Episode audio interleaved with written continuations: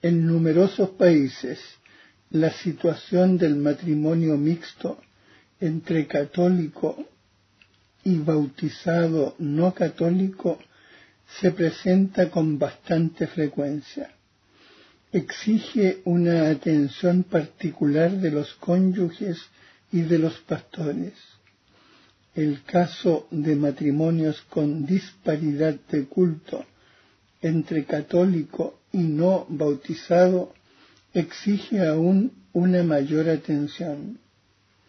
La diferencia de confesión entre los cónyuges no constituye un obstáculo insuperable para el matrimonio. Cuando llegan a poner en común lo que cada uno de ellos ha recibido en su comunidad y a aprender el uno del otro el modo como cada uno vive su fidelidad a Cristo. Pero las dificultades de los matrimonios mixtos no deben tampoco ser subestimadas. Se deben al hecho de que la separación de los cristianos no se ha superado todavía. Los esposos corren el peligro de vivir en el seno de su hogar el drama de la desunión de los cristianos. La disparidad de culto puede agravar aún más estas dificultades.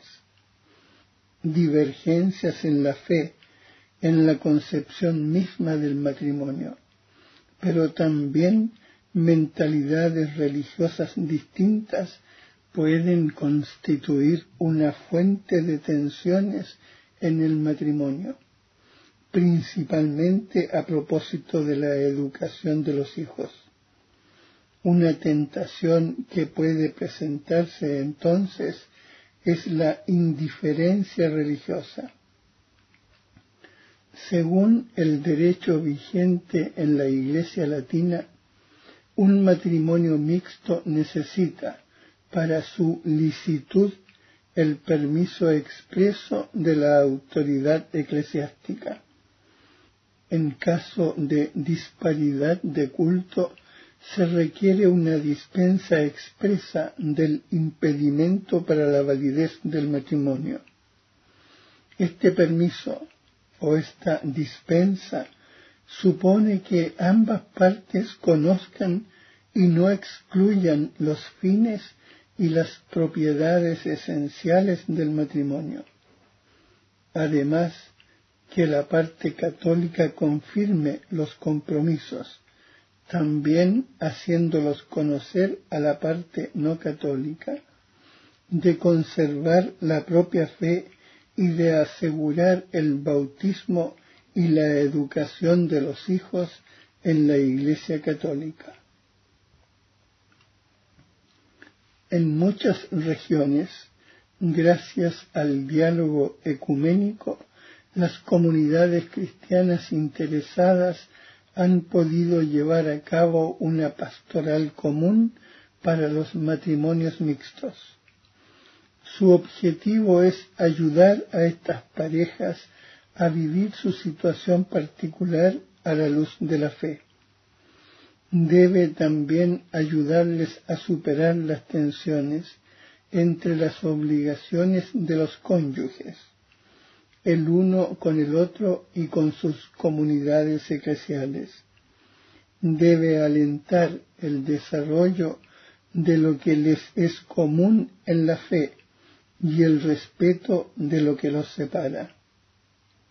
En los matrimonios con disparidad de culto, el esposo católico tiene una tarea particular, pues el marido no creyente queda santificado por su mujer y la mujer no creyente queda santificada por el marido creyente.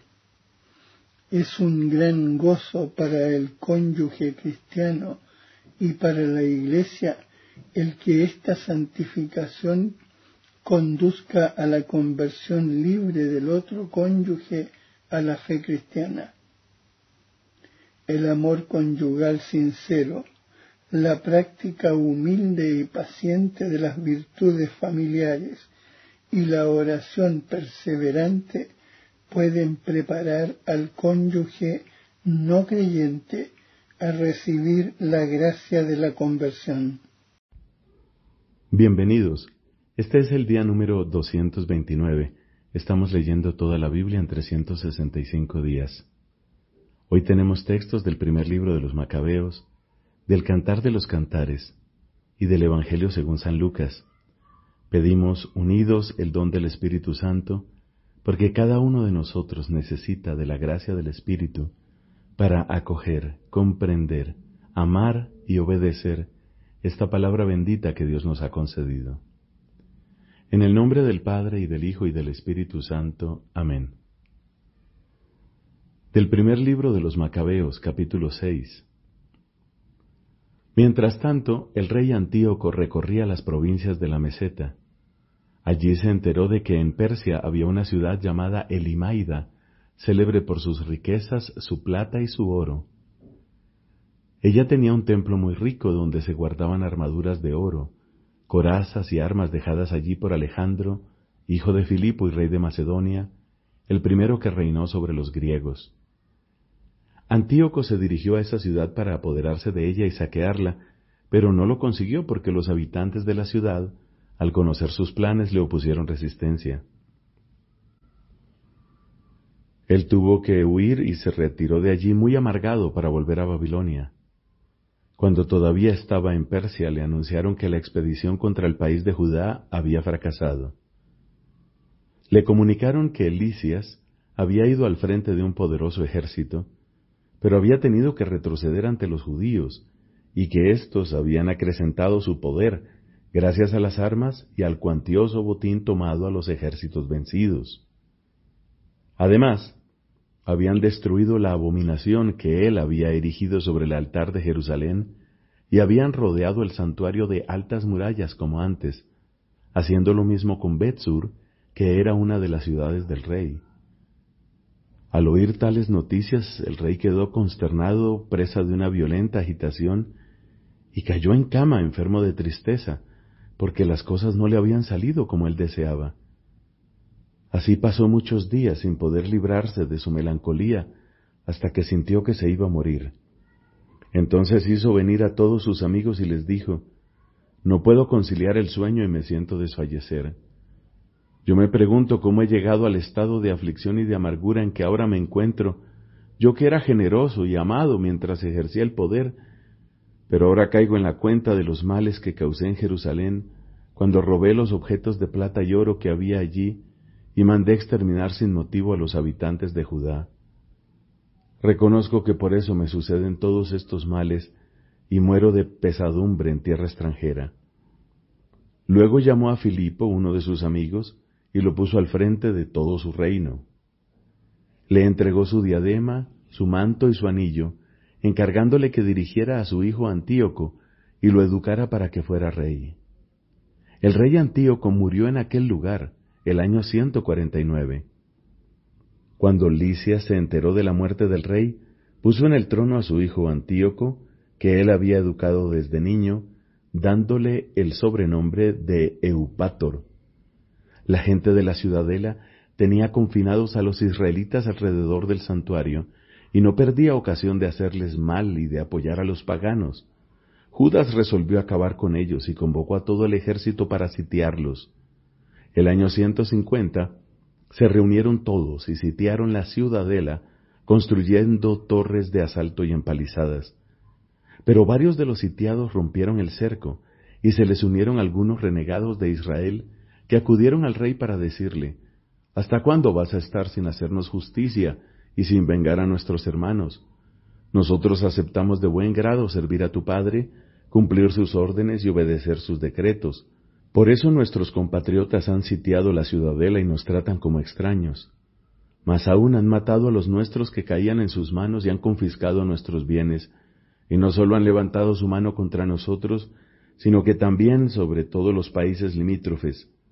Ahora mismo tienen sitiada la ciudadela de Jerusalén para apoderarse de ella, y han fortificado el santuario y la ciudad de Betsur. Si no te adelantas rápidamente, Harán cosas mayores todavía y ya no podrás detenerlos. El rey al oír esto se enfureció y convocó a todos sus amigos, a los capitanes del ejército y a los comandantes de caballería. Además le llegaron tropas mercenarias de otros reinos y de las islas del mar. El número de sus fuerzas era de cien mil soldados, veinte mil jinetes y treinta y dos elefantes adiestrados para la guerra. Entraron por Idumea y acamparon cerca de Betsur, atacándola durante mucho tiempo con máquinas de guerra. Pero los sitiados, en una salida sorpresiva, se las quemaron y combatieron valerosamente. Entonces Judas levantó el sitio de la ciudadela y acampó en Betzacaría, frente al campamento del rey. A la mañana siguiente, el rey se levantó de madrugada y condujo apresuradamente al ejército por el camino de Betzacaría. Las tropas se dispusieron para el ataque y se tocaron las trompetas.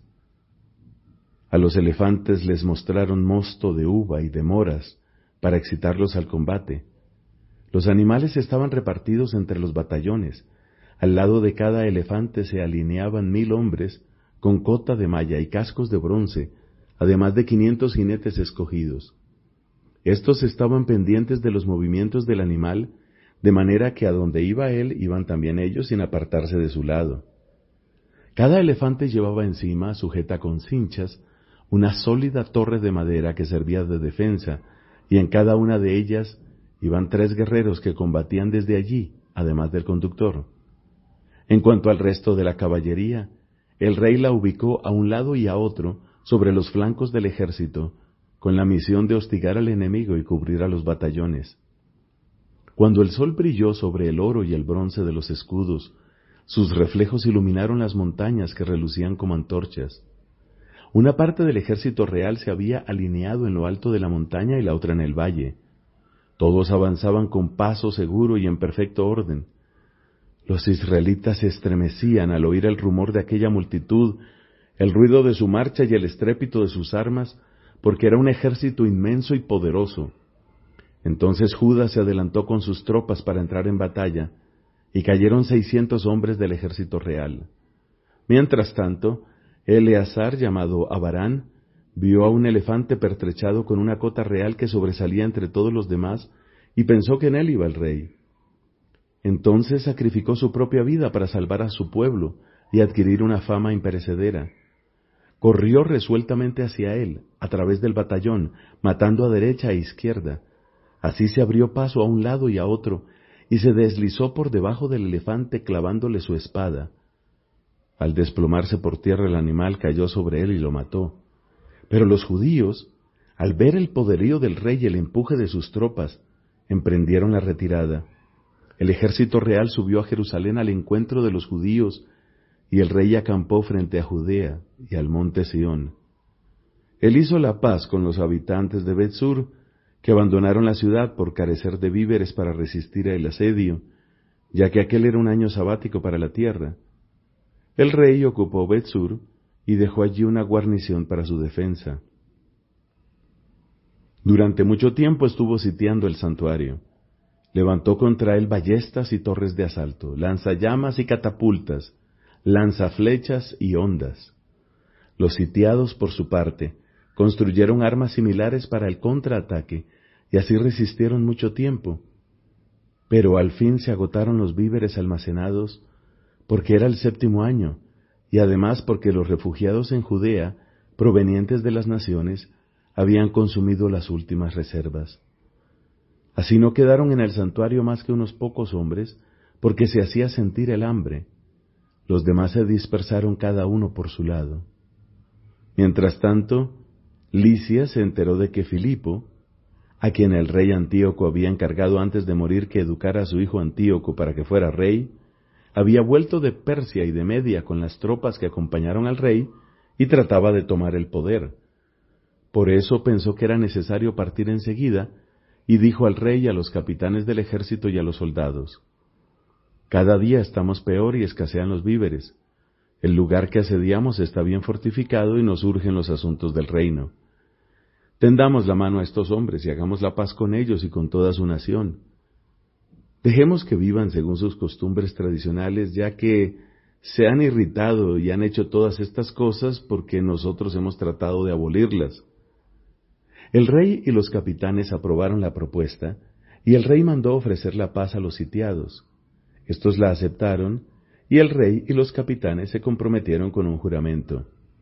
Con esta garantía salieron de la fortaleza, y el rey subió al monte Sión, pero al ver las fortificaciones de aquel lugar, violó el juramento que había hecho, y ordenó destruir la muralla que lo rodeaba.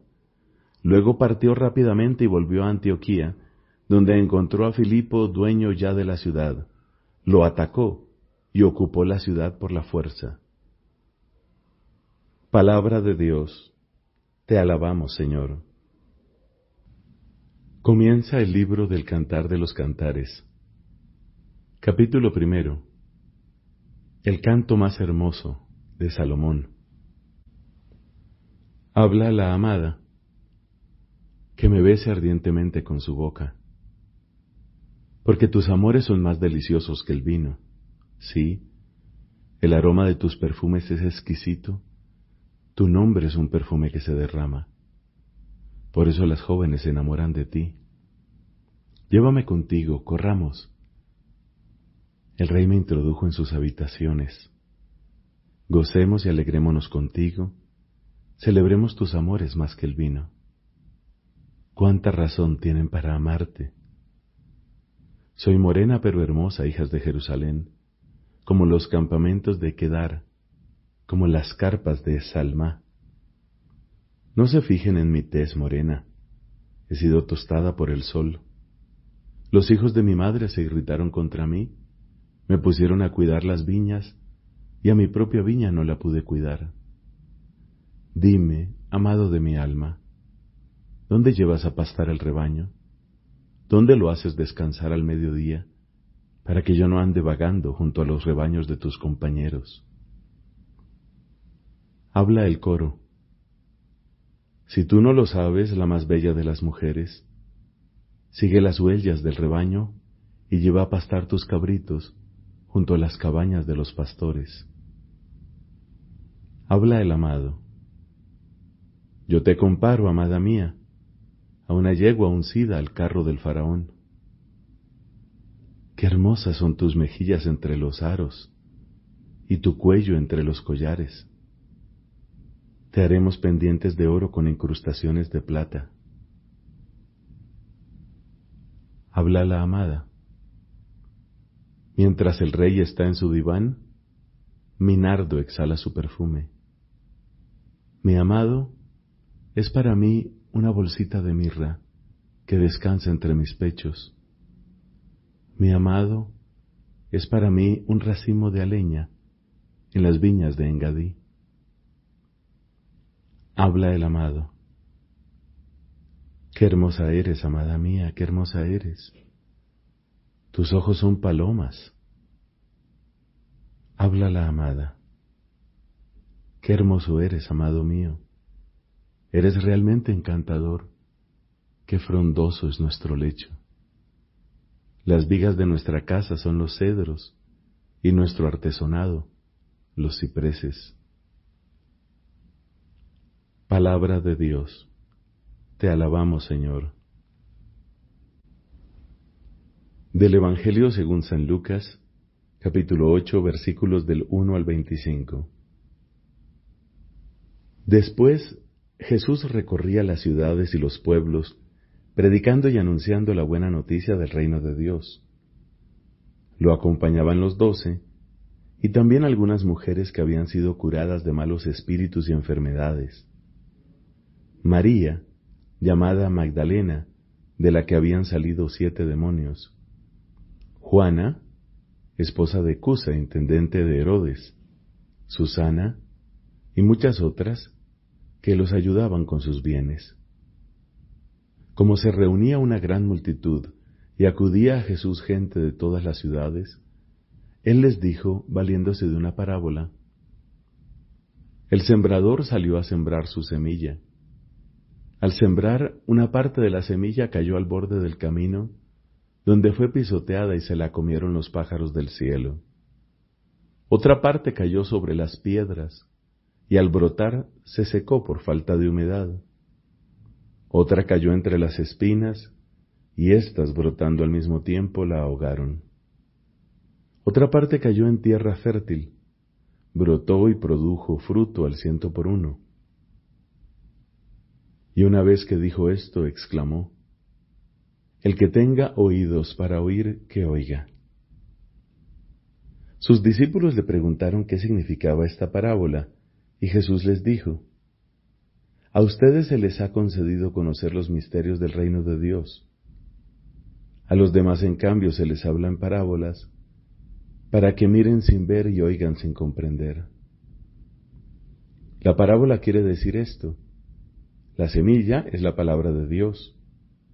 Los que están al borde del camino son los que escuchan, pero luego viene el demonio y arrebata la palabra de sus corazones, para que no crean y se salven. Los que están sobre las piedras son los que reciben la palabra con alegría apenas la oyen, pero no tienen raíces, creen por un tiempo, y en el momento de la tentación se vuelven atrás. Lo que cayó entre espinas son los que escuchan, pero con las preocupaciones, las riquezas y los placeres de la vida, se van dejando ahogar poco a poco y no llegan a madurar. Lo que cayó en tierra fértil son los que escuchan la palabra con un corazón bien dispuesto, la retienen y dan fruto gracias a su constancia. No se enciende una lámpara para cubrirla con un recipiente o para ponerla debajo de la cama, sino que se la coloca sobre un candelero, para que los que entren vean la luz. Porque no hay nada oculto que no se descubra algún día, ni nada secreto que no deba ser conocido y divulgado.